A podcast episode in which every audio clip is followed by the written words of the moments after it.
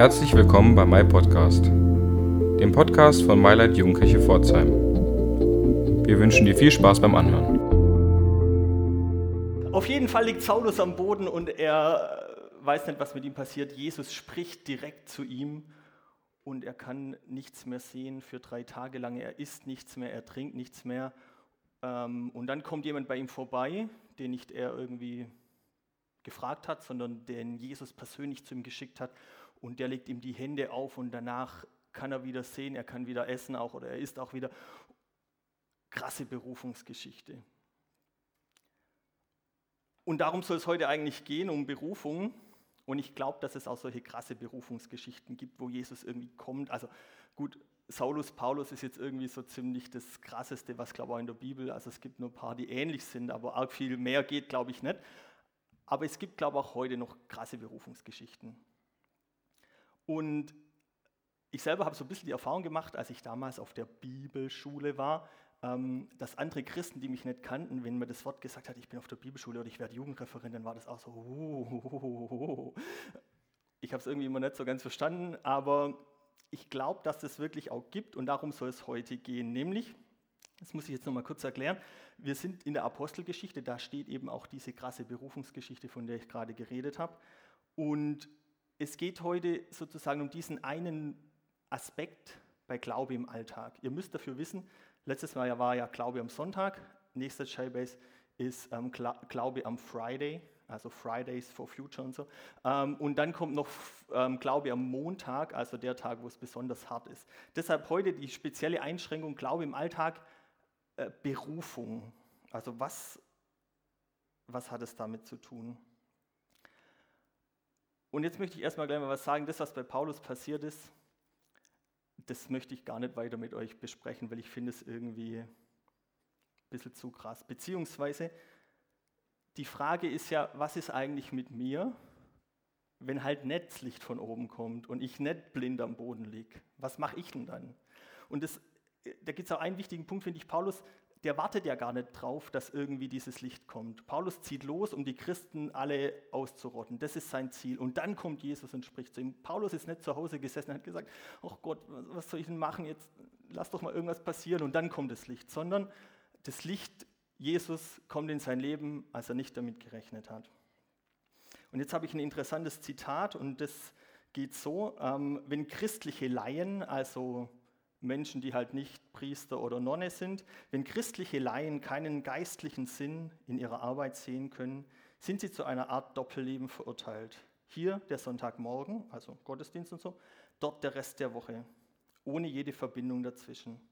Was sie entdecken müssen, also die christlichen Laien, also die Normalmenschen, ist, dass das, was sie in ihrem ganz normalen Alltag tun, etwas Geistliches ist das die Menschen in den Stand setzt, in der Welt Gottes Hand zu ergreifen und nicht außerhalb der Welt. Solch eine Spiritualität sagt, deine Arbeit ist dein Gebet. Was ich damit meine und was dieses Zitat soll, darum soll es heute gehen. Und da müssen wir erstmal den, äh, dieses Wort klären, und zwar diese Berufung, ähm, beziehungsweise auch in Beruf steckt es ja auch drin. Und was da drin steckt, ist aus meiner Sicht das, da kommt ja dieses Wort Ruf drin vor, also Berufung. Und das meint eigentlich jemand anderes, nicht ich selber, sagt zu mir, tu diesen Job. Ja, das ist vielleicht auch der Unterschied zwischen einem Job und einem Beruf oder einer Berufung eben. Also jemand anderes von außerhalb kommt, wie wir das gerade vorhin gehört haben bei Paulus, jemand von außen kommt und sagt mir, was ich zu tun habe, dann ist es eine Berufung. Und viele Christen sind dann irgendwie schnell dabei, dass sie irgendwie so das in Richtung Mission oder Evangelisation interpretieren. Jeder Christ ein Evangelist oder so. Und das ist manchmal ein bisschen schwierig dann, weil dann bin ich vielleicht Gärtner und kümmere mich um Garten. Und wie passt das jetzt zusammen? Also soll ich jetzt den Blumen was von Jesus erzählen oder äh, meine Kollegen jeden Tag von vorne und die denken sich dann irgendwann, ja, wir haben es doch jetzt gehört, wir, ja, lass uns doch in Ruhe. Manchmal passiert es ja auch bei Christen, dass die dann irgendwie komisch werden und alle anderen denken auch, bitte nicht, sprich nicht schon wieder mit mir. Ähm, ich glaube das schon. Ich glaube schon, dass wir diese Berufung haben, dass wir anderen Menschen von unserem Glauben erzählen sollen, dass wir was weitergeben sollen. Und dann, ja, dann ist es vielleicht auch jeder berufen zur Mission. Aber ich glaube auch, dass es schwierig wird, seinen Job, seinen Alltag zu leben. Wie soll man das dann immer machen? Ja? Wie, was heißt denn das jetzt für mich? Und ich möchte da gleich nochmal so eine kleine Einschränkung machen. Das gilt natürlich auch für alle Schüler oder Studenten oder sonst was. Also was tue ich einfach in meinem Alltag mit dieser Information, dieser Berufung, beziehungsweise was fange ich eigentlich mit meinem Leben an, könnte auch die Frage sein. Und da wird es jetzt interessant. Und zwar möchte ich damit euch jetzt nicht in die Apostelgeschichte weiterlesen und gucken, sondern ganz am Anfang der Bibel, und zwar in der Schöpfungsgeschichte, beziehungsweise in diesen Schöpfungsberichten. Und ich behaupte, dass in der Schöpfungs also ich glaube mal, dass ihr alle die Schöpfungsgeschichte soweit kennt oder diese, diese Berichte über die Schöpfung. Ähm, aber ich behaupte, da stecken zwei Sachen drin, die euch noch nie jemand gesagt hat und die euch noch nie aufgefallen sind. Das ist gut, dass viele bei YouTube zugucken, die können nicht widersprechen, aber ähm, ihr könnt ja dann mal selber prüfen, ob, ihr, ähm, ob das stimmt, was ich behaupte. Und zwar das sind jetzt nur zwei kurze Texte, die ich ähm, rausgesucht habe, die ich euch vorlesen möchte. Ähm, und natürlich hat es was mit Berufung und mit Arbeit zu tun. Also, ähm, es gibt zwei Schöpfungsberichte, habe ich schon gesagt. Also die Schöpfung wird sogar sozusagen zweimal aufgerollt in der Bibel am Anfang und das eine ist aus dem ersten Bericht, das zweite aus dem zweiten Bericht. Und jetzt hört mal zu. Und Gott segnete sie und gab ihnen den Auftrag, seid fruchtbar und vermehrt euch bevölkert die Erde und nehmt sie in Besitz. Herrscht über die Fische im Meer, die Vögel in der Luft und über alle wilden Tiere auf der Erde. Wilde Tiere steht da gar nicht, aber über alle Tiere auf der Erde. Danach betrachtete Gott alles, was er erschaffen hatte, und er sah, dass es sehr gut war. Und es wurde Abend und Morgen, der sechste Tag. Und daneben in diesem zweiten Bericht, dann legte Gott, der Herr, einen Garten im Osten an, in der Landschaft Eden und brachte den Menschen, den er geformt hatte, dorthin. Gott der Herr brachte den Menschen in den Garten von Eden. Er gab ihm die Aufgabe, den Garten zu bearbeiten und ihn zu bewahren. Also zwei Dinge, wo ich behaupte, das habt ihr irgendwie noch nie bewusst wahrgenommen an dieser Geschichte. Und das erste ist, Entschuldigung, Gott macht die Erde fertig und er sagt, die ist sehr gut, die ist eigentlich perfekt. Ja? Und danach legt Gott einen Garten an. Das heißt eigentlich doch, Gott ist gar nicht fertig mit der Erde. Es gibt da noch was zu tun in dieser Erde. Gott hat die Erde perfekt gemacht und hat gesagt, alles sehr gut. Und dann fängt er an, Garten anzulegen. Ja, er nimmt irgendwie die Schaufel und gräbt da um und pflanzt seine Erde und macht die Dornen weg, da ein Mäuerchen, Zaun außenrum, wie man halt so einen Garten anlegt. Ist es nicht krass, dass Gott eigentlich die Erde fertig gemacht hat und es gibt trotzdem noch was zu tun? Und in dem zweiten Abschnitt kommt dann der Herr, brachte den Menschen dorthin und dann gibt er ihm dem Menschen die Aufgabe, den Garten zu bearbeiten und zu bewahren. Das heißt doch eigentlich, Gott fängt an, er legt diesen Garten an, er, macht, er schafft da irgendwie auf dieser Erde und der Mensch, den er dann da hinsetzt, dem sagt er, ja, und jetzt machst du mal weiter. Mit dem, was ich gerade angefangen habe, aber also sozusagen Gottes Auftrag, Gottes Arbeit auf dieser Erde, in diesem Garten, jetzt mach du mal weiter. Jetzt kümmere dich doch mal bitte um diesen Garten. Das finde ich die erste interessante ähm, Sache an dieser, an dieser Schöpfungsgeschichte in Bezug auf Arbeit. Und die zweite interessante Sache finde ich, das ist alles im Paradies. Das ist vor dem Sündenfall. Das heißt eigentlich, äh, zumindest mir geht es manchmal so, ich weiß nicht, wie es euch geht, Arbeit, das klingt manchmal so, oh scheiße, ich habe keinen Bock drauf.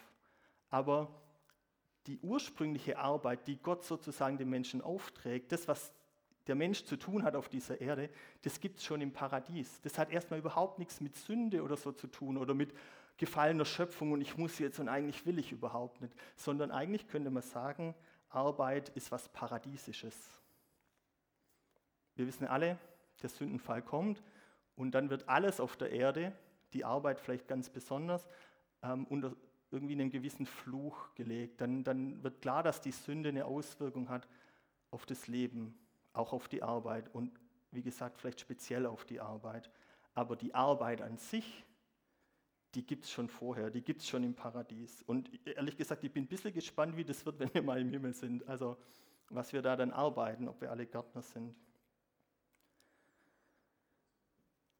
Die Arbeit, die Gott dem Menschen aufträgt, ist eigentlich bewahre die Schöpfung, aber ist auch irgendwie leg was an, kultiviere was, mach was draus. Und deshalb, Martin Luther hat es schon erkannt, ist eigentlich die Botschaft auch, dass alle Arbeit Arbeit für Gott ist. Dass egal was ich tue, das kann auch sein, ich baue Häuser, damit Menschen da drin wohnen können, dass alle Arbeit eigentlich Arbeit für Gott ist. Nicht nur geistliche Arbeit und manchmal kommt man dann so ein bisschen auf die Schieflage und sagt, ja, dann mache ich halt was Soziales, dann, dann bin ich ja auch in der richtigen Richtung so mit Gott. Aber nein, alle Arbeit, wenn ich die richtig mache, wenn ich die richtig verstehe, meine Arbeit, dann ist alle Arbeit Arbeit für Gott, auch Arbeit, die vielleicht schlecht oder gar nicht bezahlt wird.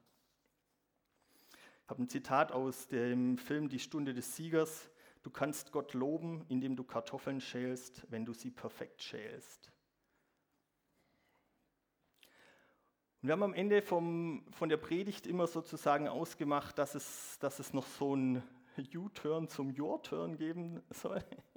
ähm, und zwar, dass wir da diesen Rucksack haben und dass wir, es geht ja, wie gesagt, diese Serie sind ja vier Gottesdienste und es geht ja darum, was, was tue ich mit meinem Alltag, was, was mache ich sozusagen daraus. Und in diesen Rucksack soll immer was reingepackt werden, was, was damit zu tun hat, ähm, was ich jetzt mitnehmen kann für meinen Alltag. Aber wer aufmerksam äh, zugeguckt hat, sieht, dass dieser Rucksack eigentlich ja schon voll ist. Und deshalb gucken wir jetzt erstmal. Ich habe da nämlich ganz schöne Sachen. Brrrt. Also ist nicht zum Haare schneiden, sondern für den Gärtner. Aber ich habe auch noch ein paar andere Sachen, weil ich euch das nochmal deutlich machen wollte, dass es eigentlich darum geht, ähm, dass alle Arbeit ja, ähm, für Gott sein kann und alle Arbeit gut ist. Ich habe zum Beispiel hier äh, meine schicke Arbeitshose.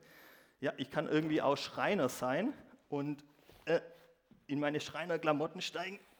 Und die Frage ist dann halt nicht, bin ich jetzt Schreiner oder bin ich was Soziales, sondern die Frage ist, kann ich Menschen durch das, was ich ihnen verkaufe, also indem ich ihnen zum Beispiel keinen Pfusch verkaufe, sondern einfach gute Möbel, damit sie wohnen können, kann ich damit Gott dienen?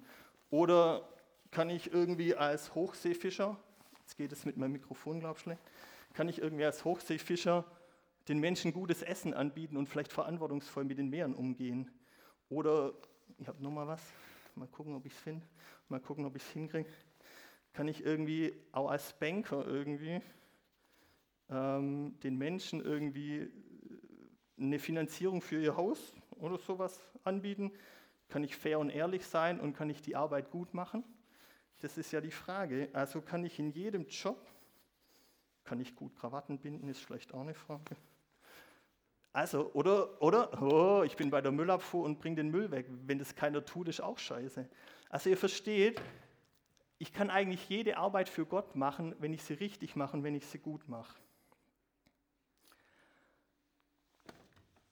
Und zum Abschluss ist jetzt natürlich die Frage, was tun wir jetzt rein in den Rucksack? Ja, also was haben wir dann zum Mitnehmen? Und da habe ich hier so ein cooles Diktiergerät, beziehungsweise es ist eigentlich ein alter Walkman, der aber auch aufnehmen kann. Und das, was ich euch heute mitgeben möchte, das ist folgendes. Ich muss noch mal gucken, dass ich das jetzt, jetzt richtig sage. Du bist berufen, warst du schon immer. Du bist berufen, warst du schon immer. Du bist berufen, warst du schon immer. Du bist berufen, warst du schon immer. Du bist berufen, warst du schon immer.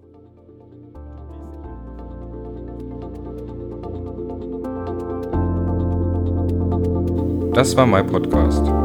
Du willst mehr über uns erfahren? Dann gehe auf unsere Homepage oder folge uns auf Instagram und Snapchat. Oder schau doch mal bei unseren Gottesdiensten und Veranstaltungen vorbei.